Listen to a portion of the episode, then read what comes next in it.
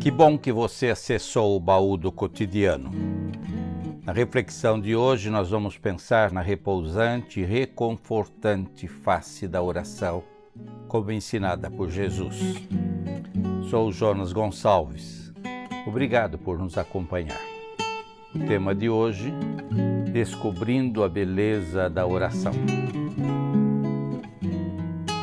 Orar é arar o terreno do coração.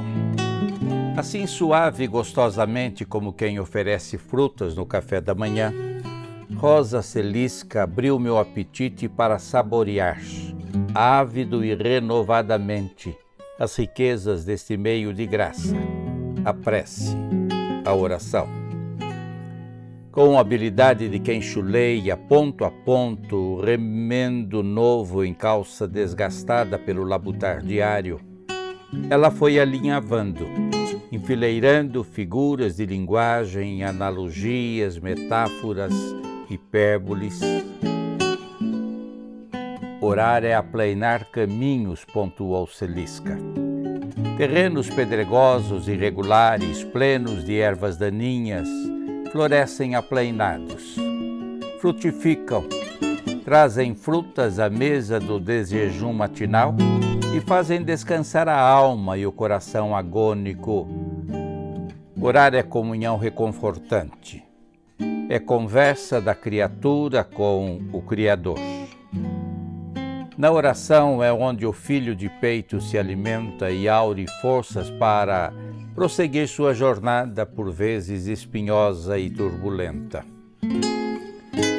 Pela oração, o Criador alimenta natural e silenciosamente sua cria e lhe fortalece os másculos músculos que, exercitados na sofreguidão da vida, retroalimentam o que reza e faz o homem compreender seus dias e crescer como pessoa. Orar é descansar. Não é um sacrifício hercúleo como afogante desesperado busca se safar do afogamento em águas revoltas. Não. Orar é descanso. É confiante se soltar e boiar na superfície das águas turbulentas das emoções. Sim, é boiar e sair na outra margem do rio de forte correnteza, lúcido e confiante. É o elegante planar do confiante albatroz.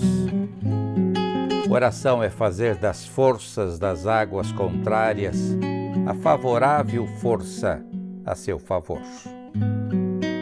Oração é remédio que serena, acalma, pacifica, apazigua a angustiosa ansiedade. A oração apazigua as expectativas descontroladas do coração, da mente, da alma. Coisas, fatos, ambições e ganâncias desencontradas da vida, na oração vão encontrando respostas que apontam caminhos. A oração é jogar luzes claras sobre os controversos anseios e desejos humanos, nem sempre os mais saudáveis. É na oração, imperceptivelmente encontramos ajuda para atravessar águas revoltas, agitadas pelas nossas próprias expectativas e pelo nosso próprio querer humano. Oração é bálsamo refazente, é terapia preciosa é pausa em percursos agitados de caminhadas incertas. Oração é antídoto ao turbulento mal que ocupa a mente humana. Mas, como todas as coisas, a oração exige sabedoria segura, cultivo sereno, objetivo elevado e condições adequadas. São Paulo nos advertiu a orarmos com o entendimento convém saber que oração não é sacrifício. Não é esforço humano, e sim ação divina, que, independentemente de quem pede, dá boas e reconfortantes dádivas ao que pede.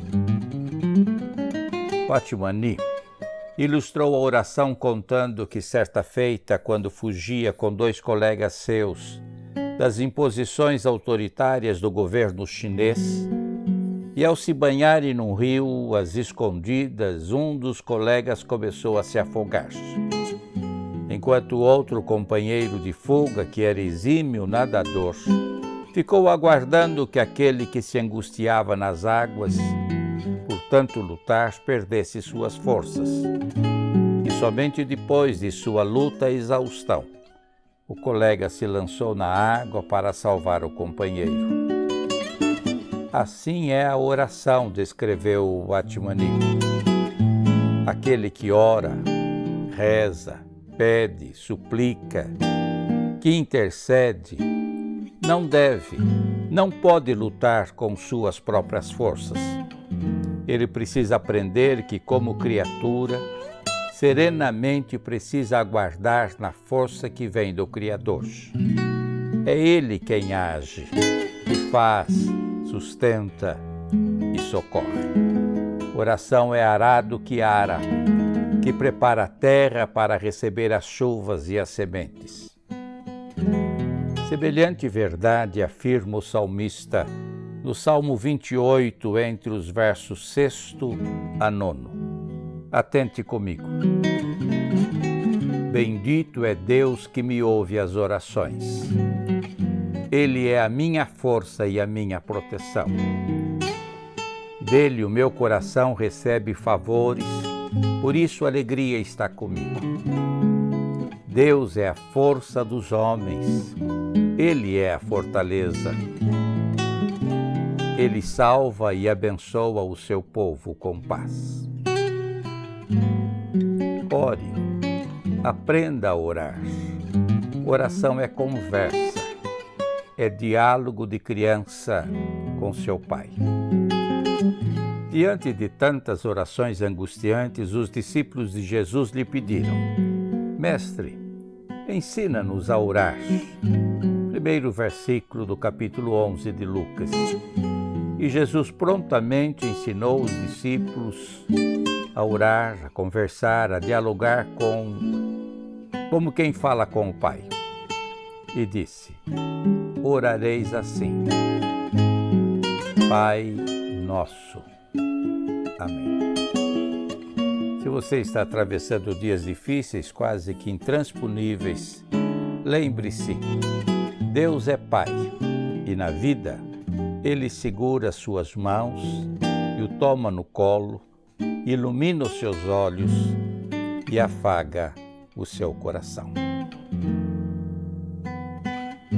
Você é sempre bem-vindo ao baú do cotidiano. Compartilhe e ajude a divulgar as reflexões aqui contidas, toda quarta e todo domingo, logo pela manhã, às 8 horas. Sou o pastor Jonas Gonçalves. Que Deus nos ensine a descansar na sua graça. Amém.